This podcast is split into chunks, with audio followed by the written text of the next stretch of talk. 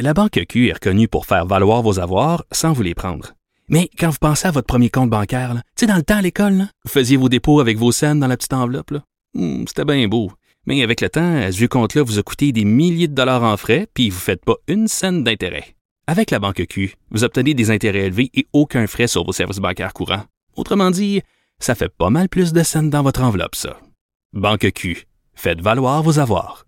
Visitez banqueq.ca pour en savoir plus. Salut tout le monde, j'espère que vous allez bien. Mercredi et aujourd'hui à mercredi au Saguenay est lancé le processus d'évaluation environnementale du pape par rapport au projet très très controversé GNL Saguenay.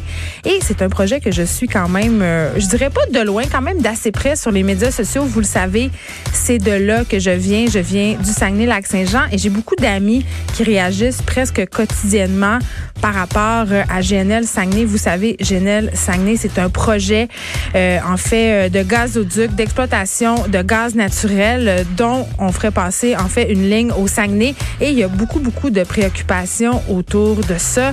Des préoccupations économiques, bien entendu, des préoccupations écologiques.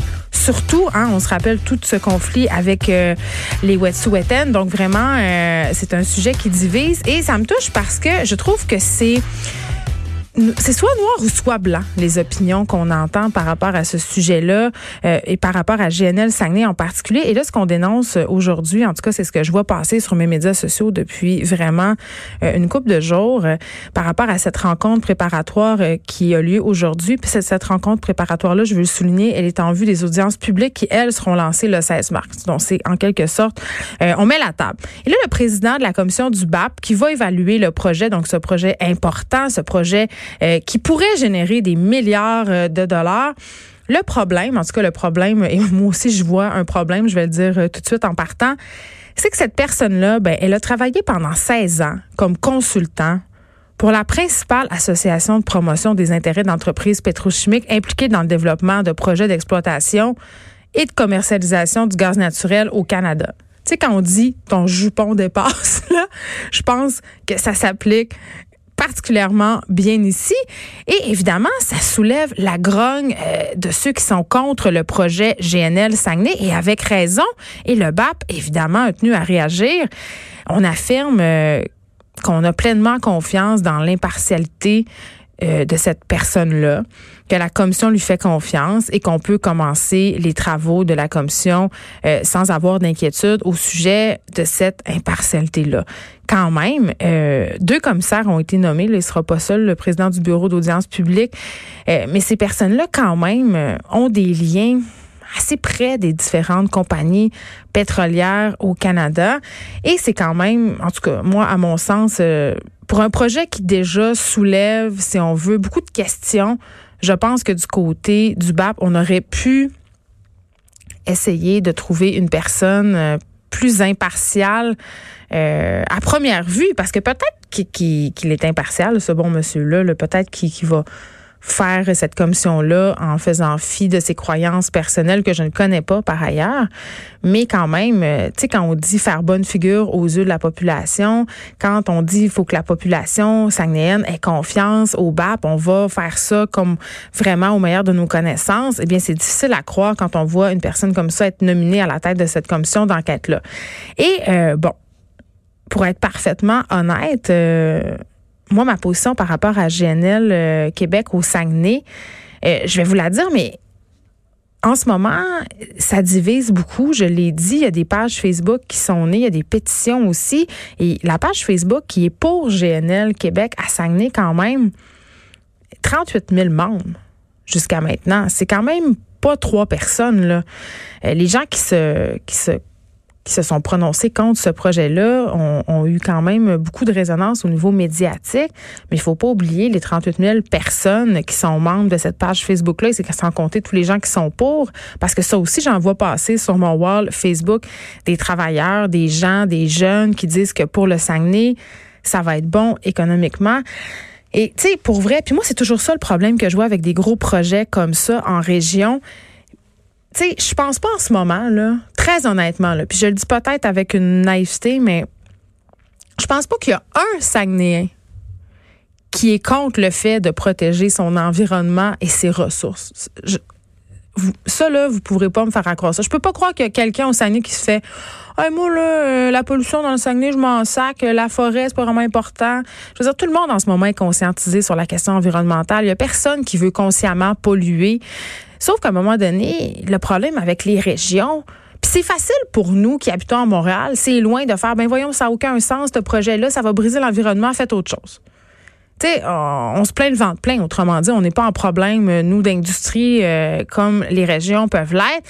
Et la question de l'emploi en région, quand même, c'est le nerf de la guerre. La question de garder aussi les jeunes là-bas, de leur offrir des conditions de vie décentes, euh, ça fait partie quand même des, des facteurs qui sont pris en compte quand vient le temps de dire oui ou non à une industrie comme GNL Québec. Et là, au Saguenay, quand même, on en a d'autres exemples d'industries comme ça.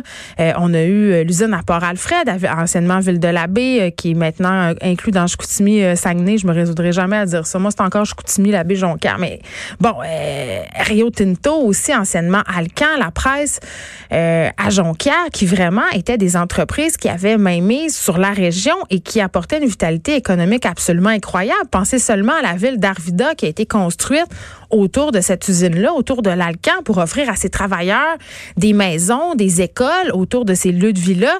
Euh, à, Ville de la Baie, la compagnie euh, envoyait littéralement des dindes à Noël aux travailleurs. Donc, ça fait longtemps que cette culture-là est installée au Saguenay. Et bien sûr, là, je parle du Saguenay parce que c'est ce que je connais, mais c'est le cas aussi en Abitibi, c'est le cas aussi en Gaspésie.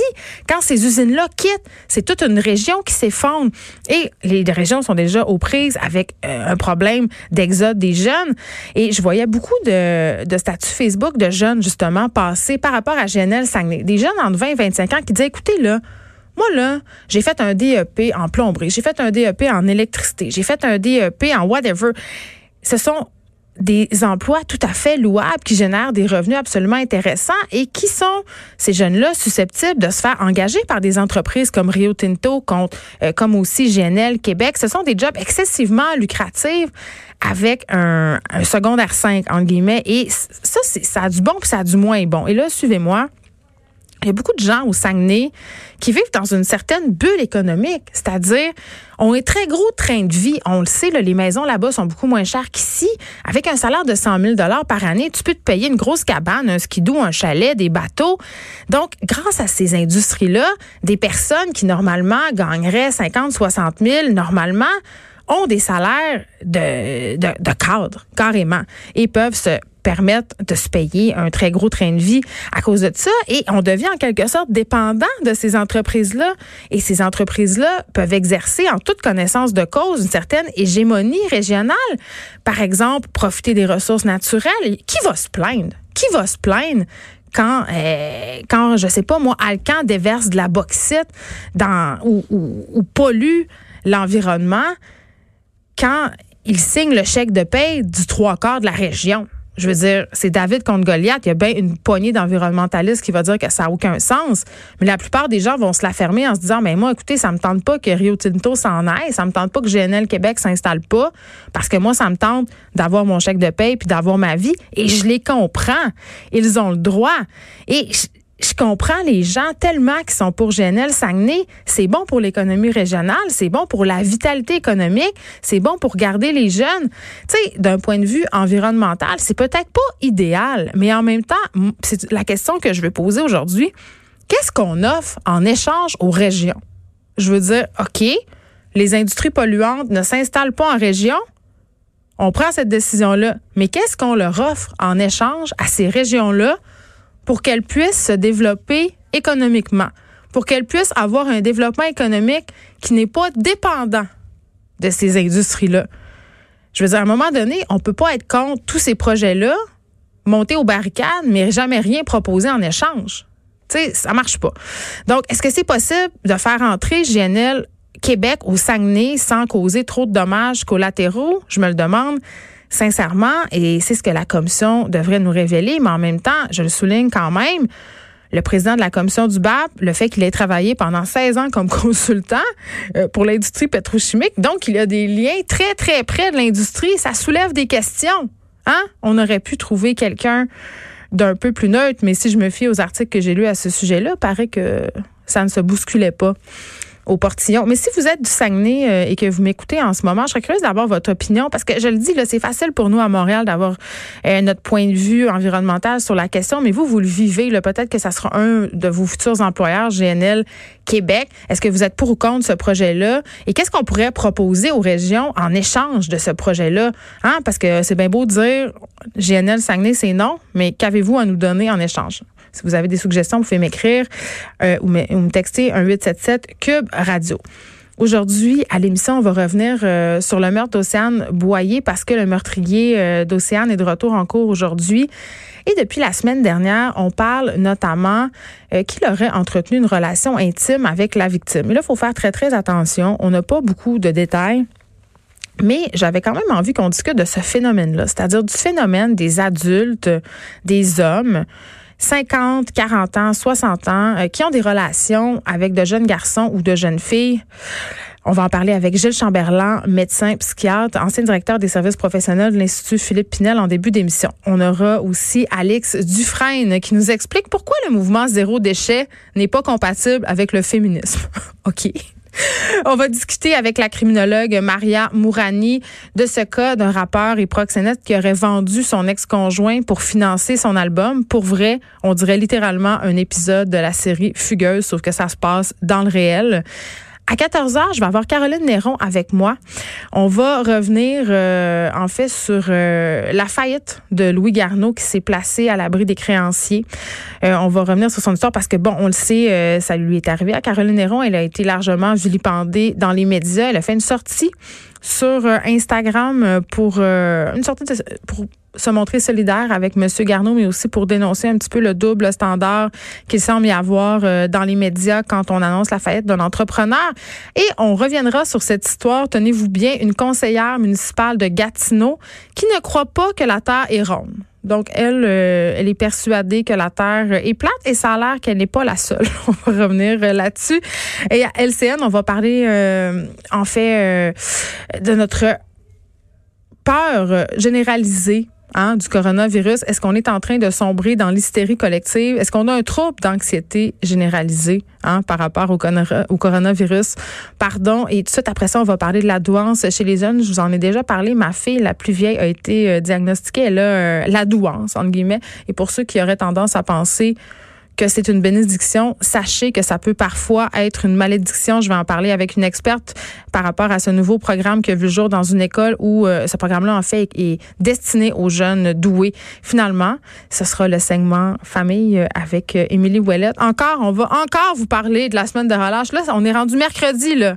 On va survivre, on va tous survivre, mais elle aussi, elle a des trucs pour survivre pendant la relâche. Et si je me fie à ce que je connais d'elle, on va se sentir toute mal. On va se sentir comme des mauvais parents.